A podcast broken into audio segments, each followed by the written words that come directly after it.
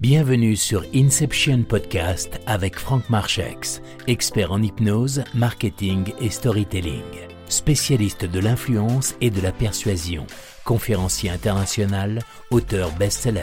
Inception Podcast, c'est le rendez-vous des top leaders, influenceurs et entrepreneurs pour discuter marketing, vente, storytelling, influence et persuasion. Tu entendras les top leaders partager leurs histoires et leurs meilleures stratégies étape par étape que tu pourras appliquer pour propulser ton business au-delà de tes rêves.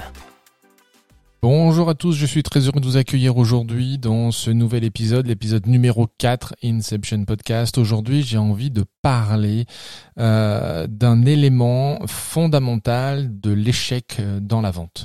Alors, euh, vous allez me dire, euh, ok, super L'élément fondamental, c'est quoi? Alors, juste avant de vous parler de cet élément, j'aimerais d'abord remettre en, perspective.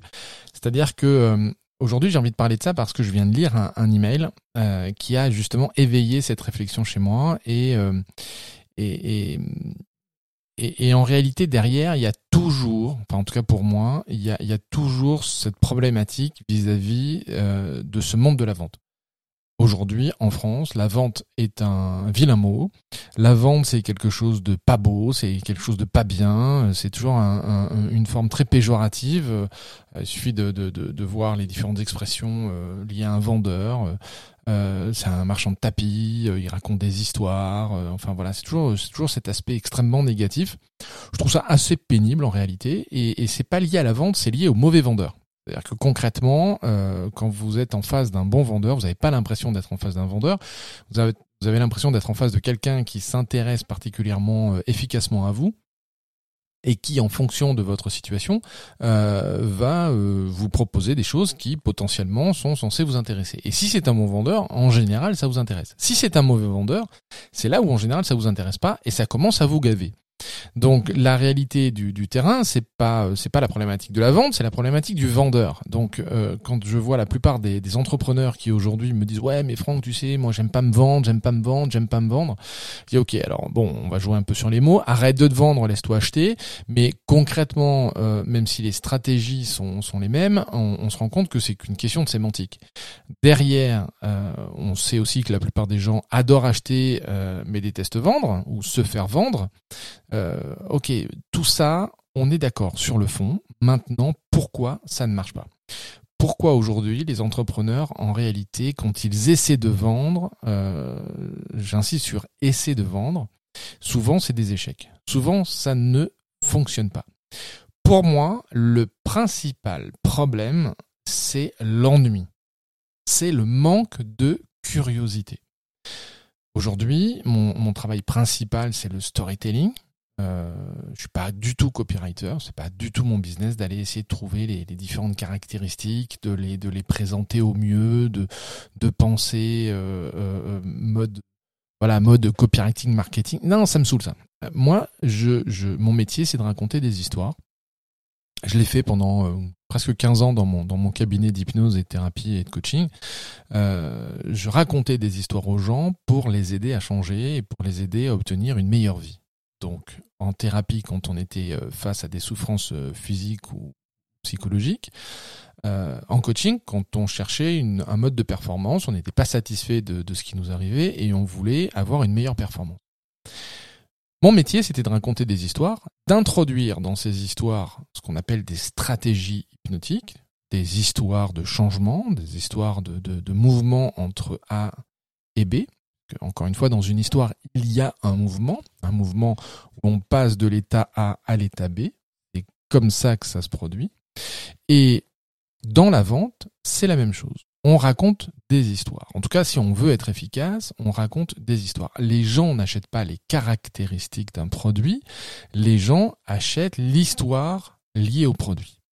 Donc, à partir du moment où il n'y a pas de curiosité, euh, déjà, quand on va énoncer un certain nombre de, caractéristiques euh, d'un produit, c'est assez rare qu'il y ait euh, de l'intrigue ou qu'il y ait de la curiosité. Donc, m'accorderai sur le fait que la curiosité ou l'intrigue, on l'obtient en racontant des histoires. Et en réalité, quand j'écoute les entrepreneurs essayer de raconter des histoires, parce que la plupart, en fait, n'essaient pas de raconter des histoires, ils présentent souvent leurs prestations ou leurs services voir leurs produits, souvent en énonçant un certain nombre de, choses factuelles ou en énonçant les caractéristiques du produit et ça marche pas. Mais quand ils le font, euh, souvent la principale erreur, c'est justement d'amener euh, leur interlocuteur à s'ennuyer parce qu'il n'y a pas de storytelling, il n'y a pas d'intrigue, il n'y a pas de curiosité. Et, parce qu'il y a un et, souvent ce qu'il va manquer, ou ce qui, euh, même pas forcément manquer, mais ce qui va se produire, c'est qu'ils vont souvent donner l'impression à leurs prospects, à leurs clients potentiels, que ce qu'ils font est facile. C'est-à-dire que quand vous vous mettez dans la perspective du prospect, euh, donc du, client potentiel, vous ne faites rien de difficile quand on vous entend parler de vos prestations ou de vos services. En fait, la plupart des entrepreneurs qui échouent font tous la même erreur. En disant quelque chose comme ça à leurs clients. Ils disent à quel point ce qu'ils font euh, est de qualité, à quel point ils ont l'habitude de le faire, à quel point ils sont établis peut-être dans leur, euh, dans leur secteur, et que ce qu'ils offrent forcément la meilleure valeur que la concurrence. Mais malheureusement, si vous regardez bien, souvent ça se retourne contre eux assez violemment. Alors, si vous voulez savoir pourquoi, la raison qui est derrière tout ça, c'est que en fait, vous allez voir que vous connaissez déjà la réponse. En disant ça, ils font en sorte que leurs services paraissent euh, trop faciles, trop communs, trop réguliers. Donc, les acheteurs s'ennuient, ils ne sont pas curieux, ils pensent que leur problème peut être facilement résolu, et du coup, même, ils peuvent même imaginer euh, que ça pourrait être résolu par n'importe qui, puisque c'est très facile. Donc c'est pour ça que euh, à la fin, souvent, ce qui va se produire, c'est qu'on se bat sur le prix parce que les gens ne veulent pas travailler avec telle ou telle personne, telle ou telle entreprise, tel ou tel euh, spécialiste ou expert. Non, ils veulent quelqu'un qui euh, produit ce type de résultat. Peu importe en réalité de quelle personne il s'agit. Ils veulent travailler avec des gens qui produisent ce type de résultat. Et comme ils pensent, puisque en, en vous écoutant, ils pensent que c'est facile, du coup, ils s'imaginent que effectivement n'importe qui peut le faire. C'est ça le, le, réel problème. Euh, il y, a, quelques années, je travaillais prioritairement avec des coachs et des thérapeutes pour les aider à, développer leur business. Et je me rendais compte que, euh, alors moi, je parlais beaucoup de, ce que, alors j'avais donné un nom à ce, syndrome. On parle beaucoup aujourd'hui syndrome de l'imposteur, etc., etc. Moi, je parlais beaucoup euh, du syndrome de Star Wars. Alors, c'est un truc que j'avais inventé à l'époque. Syndrome de Star Wars, pour moi, c'était la guerre des clones. Euh, alors bon, je vous allez vite vous en rendre compte. Euh, je fais beaucoup de métaphores avec, euh, avec Star Wars ou avec le monde de Star Wars. et en réalité, pourquoi la guerre des clones? C'est parce que un coach qui sort d'une école de coaching, quand il commence et qu'il va mettre sa plaque au mur, ben, en réalité, il est comme les centaines de coachs qui sont sortis à la même date que lui d'une autre école de coaching. Il est souvent dans l'incapacité d'expliquer, ce qui est tout à fait aussi normal par le monde d'expérience, et parce qu'il n'a pas suffisamment réfléchi à cette posture, il est euh, euh, complètement incapable d'expliquer en quoi, justement, il est différent de la centaine de coachs qui est sorti à la même promotion, de la même école ou d'une école concurrente ou voisine. Et ça, c'est vrai pour les coachs, c'est vrai pour les sophrologues, c'est vrai pour les hypnothérapeutes, c'est vrai pour euh, n'importe quel type euh, euh, de prestation.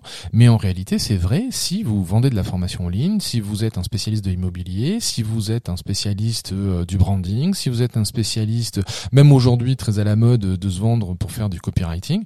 en réalité, les copywriters aujourd'hui, ok, je suis copywriter. On se présenter comme ça, je suis copywriter. Ok, super, mais en quoi es-tu différent de, l'autre copywriter qui, euh, en réalité, va me proposer la même chose que toi? Et souvent, ils vont avoir du mal à parler de ça. Ils vont souvent, du coup, se référer à des caractéristiques. Ben moi, euh, mes pages sont plus longues, moi, mes pages sont plus courtes. Euh, moi, je suis meilleur pour faire des, des, des titres, pour faire des, enfin bon, peu importe. La réalité, j'allais dire émotionnelle, la réalité d'une de, prise de décision d'achat se situe pas euh, dans les caractéristiques du produit. Elle se situe dans euh, ce levier émotionnel qui existe, comment j'accroche avec ce qui m'est raconté. Et donc, si je signe avec tel ou tel copywriter, c'est pas parce qu'il fait mieux les titres qu'un autre, c'est parce que je vais plus ou moins apprécier cette personne comparativement avec. D'accord? Donc, comme je le disais tout à l'heure, si vos acheteurs s'ennuient, s'ils ne sont pas curieux de ce que vous leur racontez, s'ils pensent que leur problème euh, peut être facilement résolu, euh, du coup s'ils pensent que c'est facilement réparable, il n'y a pas d'intrigue, il n'y a pas de curiosité. Donc, il n'y a aucune valeur. Et ce dont moi je me suis rendu compte, c'est que la plupart des entrepreneurs qui ont du mal à montrer ou à faire comprendre leur service à leurs clients euh, de, manière efficace, euh, ben, je trouve que c'est triste de constater que certains des meilleurs services au monde sont si difficiles à faire comprendre. Euh, je vois plein de clients. Tiens, là récemment, je, travaille avec avec un, enfin, un homme enfin moi je trouve que ce qu'il fait c'est assez assez génial. Euh, on pourrait dire il est il est coach, mais en réalité et d'ailleurs dans notre travail on, s'amuse à, sortir de cette de cette vision très rétrécie de ce qu'il fait, mais il a une expérience euh, en ostéopathie, il a une expérience dans l'énergétique, il a une expérience euh, personnelle autour du taoïsme, etc. Il a créé une méthode pour accompagner euh, un certain nombre de clients et, notamment aujourd'hui, sa particularité, c'est de proposer un, accompagnement euh, où il va trouver dans le milieu du sport dont, il est issu, et notamment du sport de, très haut niveau, il va trouver des stratégies qui ont été oubliées euh, euh, quand l'entrepreneuriat a tenté de modéliser un certain nombre de choses du, sport. Ils ont pris plein de trucs. Et le problème, c'est qu'ils en ont oublié plein d'autres. Et que ce qui fait que ça fonctionne si bien dans le, monde du sport, c'est parce qu'il y a tous les éléments. Et si vous en oubliez certains, ben en fait vous pouvez évidemment travailler sur la performance, mais il va vous manquer des choses pour travailler. On pourrait parler d'ultra performance. Et du coup, ce que je trouve intéressant là-dedans, c'est que euh, les gens dans le futur qui vont vouloir travailler avec quelqu'un qui fait ça, vont pas vouloir travailler avec n'importe qui. Ils vont vouloir travailler avec lui. Pourquoi? Pas parce que les caractéristiques de son truc sont, euh, listées sous forme de, de liste à puce, euh, PowerPoint de base. Non. C'est parce que derrière, il va y avoir une histoire sur d'où ça vient, comment il l'a fait, comment c'est euh, né, comment c'est apparu, comment il a eu cette idée-là. Mais attention, ce qu'il faut s'efforcer de faire, c'est de rendre vos services, bien évidemment, faciles à comprendre. Mais en le faisant, j'allais dire trop, euh, vous vous tirez une balle dans le pied. Parce que vous allez utiliser des stratégies qui sont complètement contre-productives. À force d'essayer de simplifier vos méthodes, vos techniques, vous allez donner l'impression que vos services sont faciles à livrer. Vous allez parler de zone de génie, vous allez parler de super pouvoirs, c'est des trucs super tendance en ce moment. Mais en réalité, le client, lui, il veut pas entendre parler de vous, mais de lui. Et le fait de donner l'impression que c'est trop facile a complètement bousillé vos chances d'intéresser vos clients. Ce dont je me suis rendu compte en analysant les meilleures stratégies de com, c'est que vous pouvez facilement améliorer vos résultats si vous suivez quelques principes simples. D'abord, montrez à vos acheteurs potentiels que ce que vous faites n'est pas facile. Eh oui, si vous montrez, je l'ai expliqué tout à l'heure, si vous montrez que c'est facile, n'importe qui peut le faire. Non, montrez aux acheteurs potentiels que ce que vous faites n'est pas facile. Démontrez que ce que vous faites est dur. Démontrez que personne d'autre n'a vos capacités pour le faire aussi bien. Aidez vos futurs acheteurs à comprendre que le problème ne disparaîtra pas tout seul comme par magie, même s'il comprend faites en sorte que vos prospects soient, comment je dirais, un peu nerveux, ouais, nerveux, à l'idée de faire appel à une entreprise, euh, on pourrait dire une entreprise moyenne, en tout cas moins bonne que vous, pour essayer de résoudre leur problème qui est très difficile. Alors évidemment, vos acheteurs doivent y croire quand vous leur parlez de ça. Si, si, c'est pas, pas, euh, encore une fois, c'est pas quelque chose que vous devez faire à, à, à la va-vite. C'est vraiment grâce aux histoires que vous allez pouvoir concevoir ça. Mais si vous suivez cette méthode, je vous assure que vous allez pouvoir obtenir de la curiosité et surtout de la valeur. Donc, encore une fois, ne dites pas à votre futur acheteur que c'est facile. Ne leur dites pas non non c'est pas un problème, on s'occupe de tout, venez, euh, voilà, on a l'habitude. Non. Ne leur dites pas, vous savez, notre service, il est génial, il va résoudre rapidement votre problème. Non. Ne leur dites pas, notre solution, euh, euh, voilà, vous allez voir, elle est standard, elle est complètement adaptée à votre problème, on a l'habitude de gérer ce genre de choses. Non. Dites-leur votre vérité. Votre vérité, c'est quoi? Il y a un taux d'échec qui est incroyablement élevé par rapport à votre type de problème. Et donc, pour y faire face, vous devez avoir un vrai budget, vous devez vous engager et trouver une solution de qualité, et vous ne, pouvez pas faire confiance à n'importe qui. Vous ne pouvez pas simplement euh, euh, ouvrir n'importe quelle porte et prendre le premier Pékin qui va se présenter derrière vous. C'est pas possible. Et ensuite, encore une fois, dans votre vérité, dites-leur votre problème n'est pas classique. Votre problème n'est pas moyen.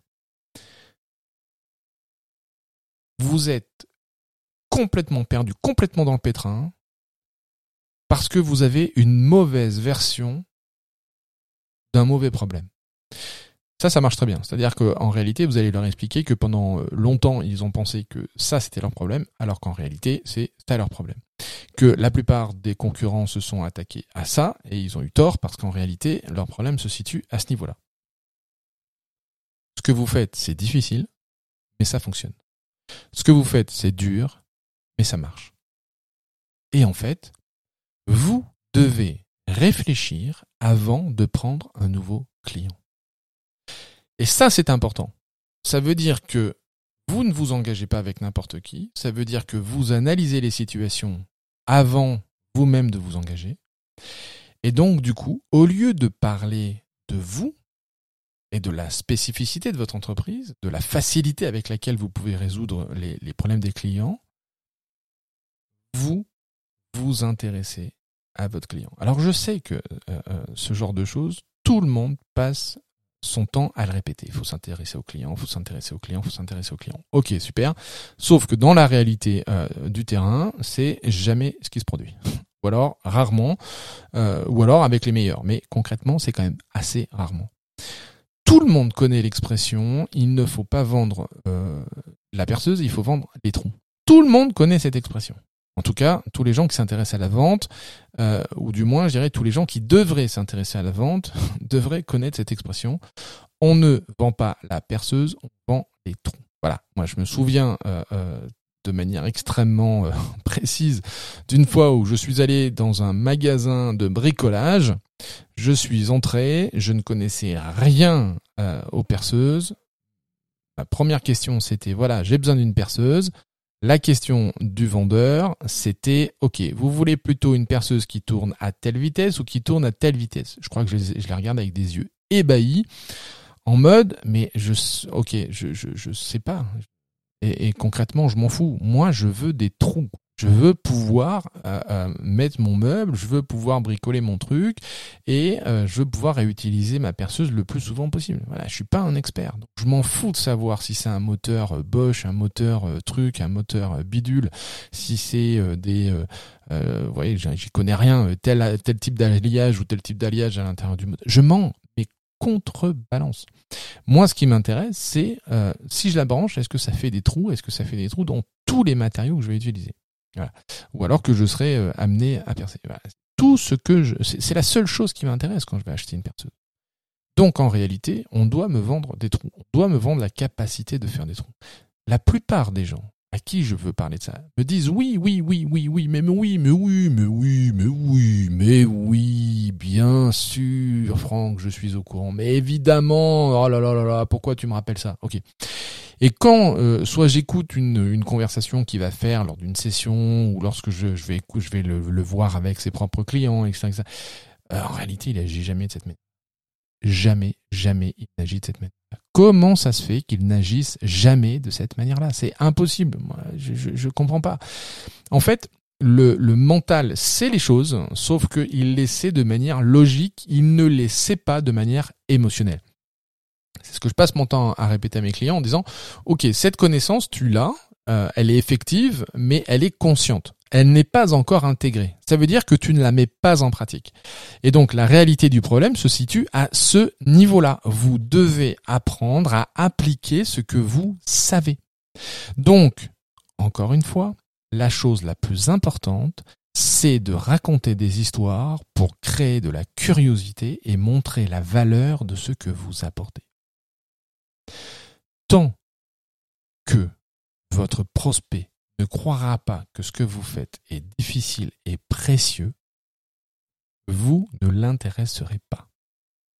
Alors, évidemment, il s'agit d'un ensemble de compétences qui, pour moi, sont vraiment des compétences essentielles pour développer un business et pour réussir dans l'entrepreneuriat. C'est évident. Et, j'irai même plus loin, c'est qu'en réalité, euh, derrière tout ça, il n'y a pas que la vente de produits, il y a la vente des idées, c'est-à-dire si je suis, euh, encore une fois, entrepreneur, mais même si je suis manager, que j'ai une équipe, que je dois vendre une idée, derrière cette idée, s'il n'y a pas toutes ces stratégies-là liées à, la curiosité, à créer de la curiosité, montrer de la valeur, vous n'y arriverez pas. Si vous tentez de convaincre quelqu'un par la logique, vous pouvez être sûr que vous allez échouer. Donc, je me répète, si vous dites à votre client que c'est facile, si vous lui dites qu'il n'y a pas de problème, vous occupez de tout, vous avez l'habitude, etc., que votre solution est parfaitement adaptée, stop. Vous faites fausse route. Vous devez être beaucoup plus exigeant avec votre client. Montrez à votre client que ce que vous faites, c'est difficile. Que ce que vous faites, n'importe qui ne peut pas le faire. Et aidez-les à comprendre que sans vous, le problème ne peut pas disparaître même s'ils ont identifié parfaitement où était le problème, vu que ce qu'il faut faire est difficile, même en ayant identifié ça, derrière, il y a un ensemble de stratégies que vous seul maîtrisez parfaitement pour pouvoir le faire parce que ce sont des compétences difficiles. Difficiles à acquérir, difficiles à mettre en œuvre. Voilà. J'espère que euh, ce, petit échange, en tout cas ce, podcast, cet épisode, euh, vous aura apporté de la valeur. N'hésitez pas à commenter, liker, euh, ça va m'aider moi pour euh, développer bien évidemment euh, d'autres épisodes et le podcast. J'espère encore une fois que ça vous plaira. Si vous voulez continuer la conversation avec moi, rendez-vous sur www.francmarchax.com. Sur le site, vous avez la possibilité de prendre un rendez-vous avec moi si ça vous intéresse. Vous avez aussi la possibilité de, laisser vos emails pour obtenir un cadeau. Et j'espère bien évidemment que grâce à ça, vous pourrez continuer à développer votre business et vos affaires. Alors moi, dans mes retours son, euh, euh, petit aparté, dans mon retour son, il y a mon chat qui fait beaucoup de bruit. Il miaule de temps en temps. J'espère que c'est pas trop dérangeant. Je je sais pas là. Je, on verra bien. Bon, si ça vous dérange, ben, tant pis, c'est que vous aimez pas les chats. Si ça vous dérange pas, c'est que vous aimez bien les chats ou que ça vous dérange pas qu'il y en ait. Donc euh, concrètement, en fait, on s'en fout. Euh, le fait est qu'ils sont là et que je vais pas réenregistrer euh, les 20 minutes où j'ai partagé tout ça avec vous. voilà, je, je voilà, rien n'est parfait dans le monde. Je suis pas dans un studio professionnel d'enregistrement, donc il y a la vie tout autour de moi. Et encore, j'ai de la chance là, mes enfants sont, calmes. Hein, parce que ça pourrait être pire, hein, ils pourraient hurler et puis euh, ce serait insupportable de faire l'enregistrement. Mais bon, voilà, là on a de la chance. Pour l'instant, ils n'ont pas fait de bruit. Je vous dis à très très bientôt et puis euh, surtout euh, à la prochaine. Ciao, bye bye. Voilà, comme ça t'as la totale, hein Allez, salut maintenant.